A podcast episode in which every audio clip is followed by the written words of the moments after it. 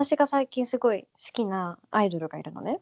うん。オメオメシスオメガシスターズがめちゃくちゃ好きなんだけど知ってえるー知らないや。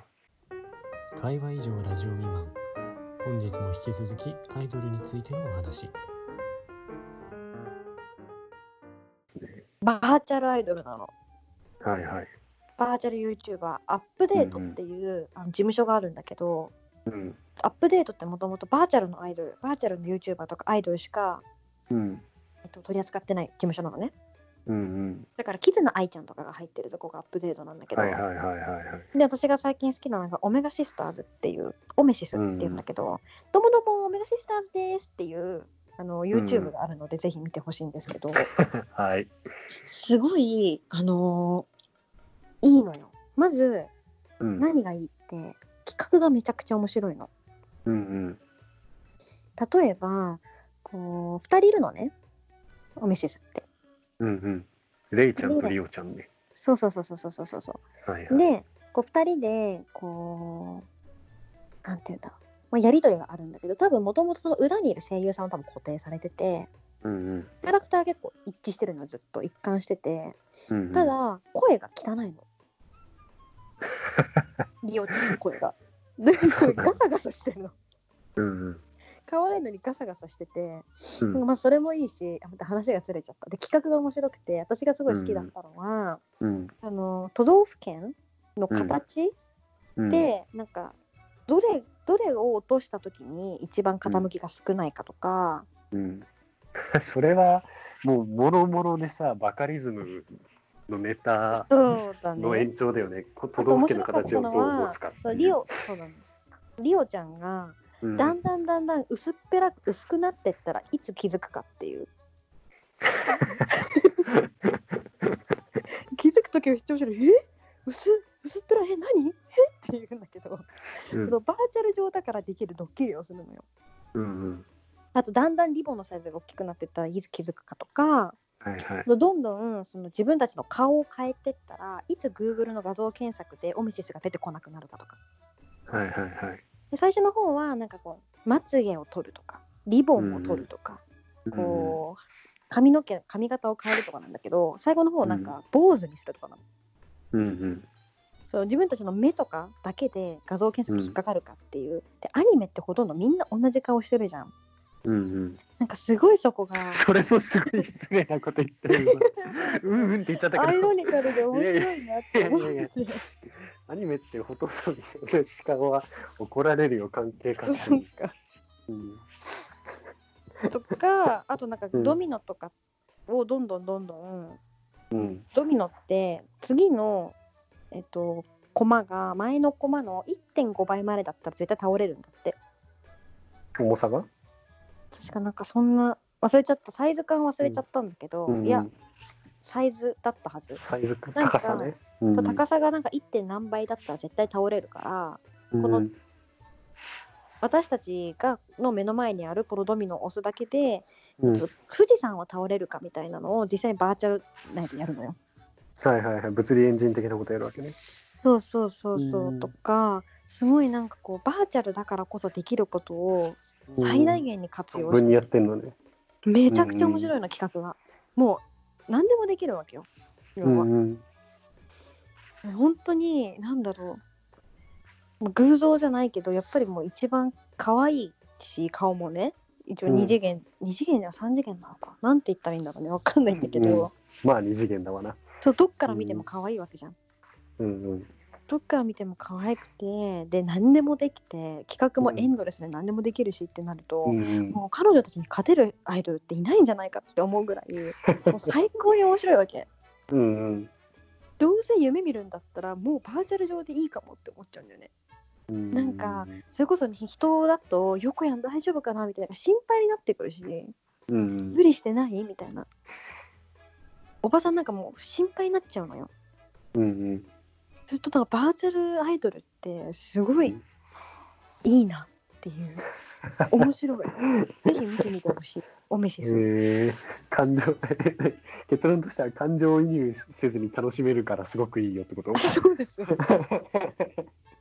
そそのアイドルの楽しさの部分だけをギュギュッと凝縮してるってことでもなんかそれともちょっと違うのか、さっき言ってたのはまあプロセスをそれとも違うかも応援できるのもねまあそっかラブプラスっていうゲームがああっあたんだーけはいどはいはいあれもさほとんどバーチャルの恋人で確かラブプラスだったと思うんだけどなんか結婚し挙式をしたみたいなうんファンの人がいてそうそういやそれもなんか究極のやっぱリスクヘッジというかなんか失うものが あまりなそうく楽しめる部分だけ楽しめるみたいなあでそう大ね水さんは歌うまいんですようんうんそう声めっちゃ汚いのに歌を歌うとめちゃくちゃ声綺麗になるっていううんうギャんップもあってとてもいいアイドルです うんうーん見ますねアイドルというくくりなんでしょうかアイドルなのか一応アイドル、まあ、へー YouTuber アイドル YouTuber メガシスタあんまバーチャルアイドルじゃんキズナアイちゃんはバーチャルアイドルでしょうんうん一緒一緒アップデートのキズナアイがデレマウスとコラボしてた曲はめちゃめちゃいいのでぜひ聴いてください あ聞きますいいよね、うんなんかフリーなわけではないけどいろんな YouTuber が簡単にコラボできるからいいなどうしてもちょっと今日はオムシスを伝えたかった落としどころとしてもミシスだっ私どた。うしてもオムシ スそう、ハロプロの努力の素晴らしさに気づく、みんなが涙するところじゃなかったの。なんかそこから始まりオムシスって言われてあ面白かったのは何だろうなバーチャルうんちっていう企画があってそれも面白いよそれは、落ちでだいぶ下品な話したな。とかいやなんかアイドルなのにそういうのやれるっていうのも、まあ、バーチャルだからできるなとか、うんあとボーリうングのんピンを上から倒した、えっとビル何階から倒したボール落として何個ピンが倒れるかみたいなボーリング対決とか、やっぱそのバーチャルだからこそできる技術系はいはいはいはのい動画がおすすめですので、ぜひ。なるほどね。まあなんかそう、フリーダム度で言うと、あれか、生ハムと焼きうどんをもっと突き詰めて究極にしたみたいなそう声の汚い感じとか感めじっにちゃこ近んいなか感なじ。。うんうんうんうんうん。で、喧嘩別れしてしまったけど、ちょ東っとと西に。ねかわいそうに。なんかね、まあ、あの話聞いてると大森聖子とかが入ったのがダメだったんじゃないかなと思ったりする。うん、まあでも思いね、出こうがさ西西井さんはゾックで輝いてらっしゃるので、今。そうね、しかもなんかファミリーネームってこう曲を作ってる感じもなんか私は生ハムと焼きうどんに行ってるって思っちゃったりした。まあそれだけじゃ。ゃないけど、うんうんファ。ミリーネームって曲わかるデビューシングルゾックの。えー、でもその時西井いなかったよ西井後から加入だよね。うん、いたよ。あ、いた時いた時なんいだた。いた。うん。まあでもなんかそれは多分戦慄かなのとかカシーカティとか、多分全員に対してそうなんだけどなんか今毒をやっているわけじゃないですか。うんうん。その親と親親を親と思いたくない子たちって若い子っていっぱいいてうんうん。親それ多分戦慄かなのとかカシーカティとかが多分そうなんだと思うんだけど、うんうん。でもファミリーネームその自分の名字ってものは変えられなくてどうやってもその名字そので親との関係性でも残ってしまううんうん。なんかそこに対する曲を作ってるんですよ「ファミリーネーム」っていうんうんうんううんそれがデビューシングルなんだけどなんか生ハムと焼きうどんがさ解散したらもうさ結構親が入ってきちゃったからみたいな感じだったじゃんそうな、なんかお金系の問題。お金はお金なんだけどでも、うんなんだっけ西じゃない方の名前なんだっけん西じゃない方の名前なんだっけえ、東じゃないの。あ、東 だ。東のうんご両親が入ってきちゃって、なんかその問題でって感じじゃなかった。うんうんうんで、なんか、なんかのインタビューで大森聖子がファミリーネームの話してるときに、うん。なんか親の力ってすごいと思うんですよって話をしてて、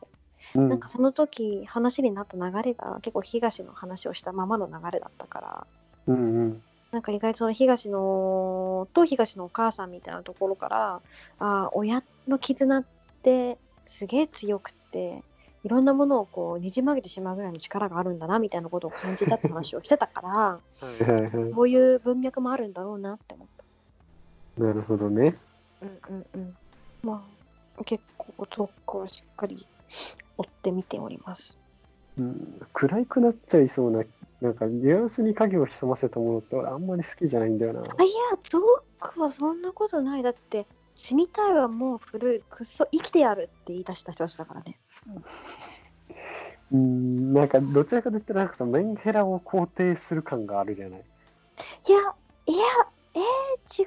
う、メンヘラを肯定してるわけではなくて、うん若い子たちのリアルをそのまま汲み取ってるんだと思う。あの人たちって結構戦略的で、うんなんかゾックの YouTube チャンネルでも言ってたんだけどうん、えっと、曲、例えばファミリーネーム取ったとして、うんあの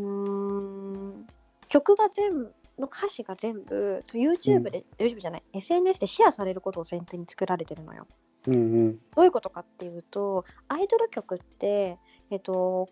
まあ、下に大体歌詞のテロップが入ってると思うんだけどそれと一緒に、えっと、インサートっていうのかなアイドルの顔がこう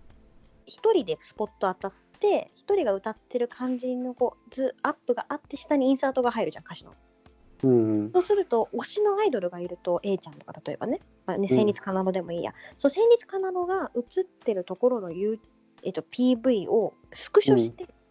かなめちゃん可愛いってシェアするわけよ。はいはい。すると、その下に書いてある歌詞が、その、えっと、ワンショットだけでかっこいい歌詞だと、それだけでこうバズる要素になる。うんうんだから、そのそれぞれのこうメンバーが映る旅に、ちゃんそと。の抜きの時にちゃんとその言葉があるそうそってことね。そうそうそうそうそうそう。なんか例えばファミリーネームとかだと「私と同じぐらい壊れろよ」「大切な道路も腹渡き出して、これで誰のことも愛せない」「でもそんなのつまんないし厄介だ」みたいなのもちゃんとワンフレーズごとにこうシェアされてもかっこいいと思えるような歌詞になってるらしくてそれはなんかうん SNS でシェアされることを前提に作られてるんだって。うんうん歌詞とかも過去にメンバーがツイートしたこととかをそのまま歌詞にしたりしてるし。うんなんかこう、メンヘラ肯定というわけではなく、マジでメンヘラが現実問題、女の子には多くて、現代。そのことこそ代弁者でしかないんだと思う。そうね。なんか、いや、そう、でももしこれがマジョリティなんだとしたら、なんか、すごい時代だよね。 なんか、すごい時代だなとしとしか言いようがないんだけど、 うん、なんか、明日の光が見えてこないなーっていう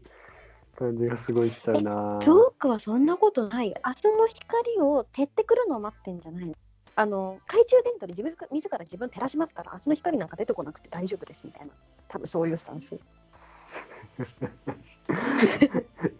いや、そうそうそうそう、なんかその、その感じね、その感じがなんかね、うん、男性は苦手かもねパンチ強いんだよな。結構ね、にうん、そうだから、多分性別的に超えられない感覚あると思うはね、ある気がするよ。うんこんな時代なのでね、ジェンダー、ジェンダー言うと怒られちゃうかもしれないですけ ど、なんかでもね、なんかある気がするんだよね、そういう、その気持ちの消、ネガティブなになった時の気持ちの消化のさせ方みたいなのって、でもどうしても多分、なんかせ性差なのかわかんないけど、まあ、ある人、個人差の、てかまあ多分性差がある、あって、うなんんかそのね、消化のさせ方がちょっとなんか、要はなんか、女の子は結構泣いてすっきりするというか、その怒りとかね。ああなんか涙を流してこう気持ちを整えるというか行動に起こして気持ちを整えてるかもね。考えるだから別に泣きたくて泣いてるっていうよりもなんか自然とこう涙がするってこぼれるようになるとかあんまりそういうのって多分男的にはなくてうんうんうん。でなんか多分その辺のなんかずずれというか違いがでも僕にとっては理理解に及ばないところなんだろうなっていう気はするなるしほますどけどね。ね。まあでもあれだけコアなファンがつくっていうのは共感を得られてるってことなんじゃないですか、ゾックは。うん、なんか共感はだからもちろんどんずばで得られてるんだろうね。ねえ。すごといいう感じ怖いなーっていう感じでした。いいんじゃない人間性丸出しのもうズブズブのアイドルがいてもいいなってゾックが出てきた時は思いました。うんうん。うん。なるほどね。ゾーン、ゾーンオフコントロールね。支配領域っうちょっとんてそういう意味なんですよ。はい。はい。勉強になります。いいじゃん。 いやいやいやいや。大森聖子っぽくなくていいよ。えーっぽくないすごく。多いよ。うん。あんまり本当いやなんかさ、その、ハロプロ好きじゃない。もっと言うと、道重が好きじゃない。うん。あの人。はい。まあ、でも確かに道重になんとなくその影の部分を重ねるのは分からない気もする。分からなくもないんだけど、 うん。それでなんかあの、マロが入っちゃうっていうのも すごく分かるんだけど、うでもさ、それが分かっちゃうってそういうことじゃん。他のハロプロのメンバーじゃねえなっていう感じ。ハロプロってん、あ別にださ、かなんらかそ影のものではないとじいゃうかさ、日影陰とを。光って言い方を言うのがよろしくなくって多分、うん男性からこうあってほしいっていう姿を受け止めたか受け止められなかったかじゃないうん、なるほどね。俺はなんかその人の引用というか、そのポネガポジの気持ち、感情面で、うんそうなんか明るく生きるのか、暗さを肯定した上で生きていくのかっていう違いなのかなと思っていた。いやー私はなんかこうあってほしいっていう女性像のまま生きられるかそれは嫌だったかの違いだと思ああ、なるほどね。う、うん、だからこう男性から見た時に受け入れられないなーって思う部分があるんだと思うそれは当然なのかなっていう気がしますうん理想像っていうのともちょっと違うんだよね。多分、その、うん、てか女性に求める姿としてずれてるから違うっていうんじゃなくて、その、うんうん感情の運び方が多分違う、そもそも男女で違うから、そこで多分理解があんまりできしづらいものになってるんだろうなっていう気がする。うんことをそのゾックとかに関しては今ガーッと歌詞を見る限り だと。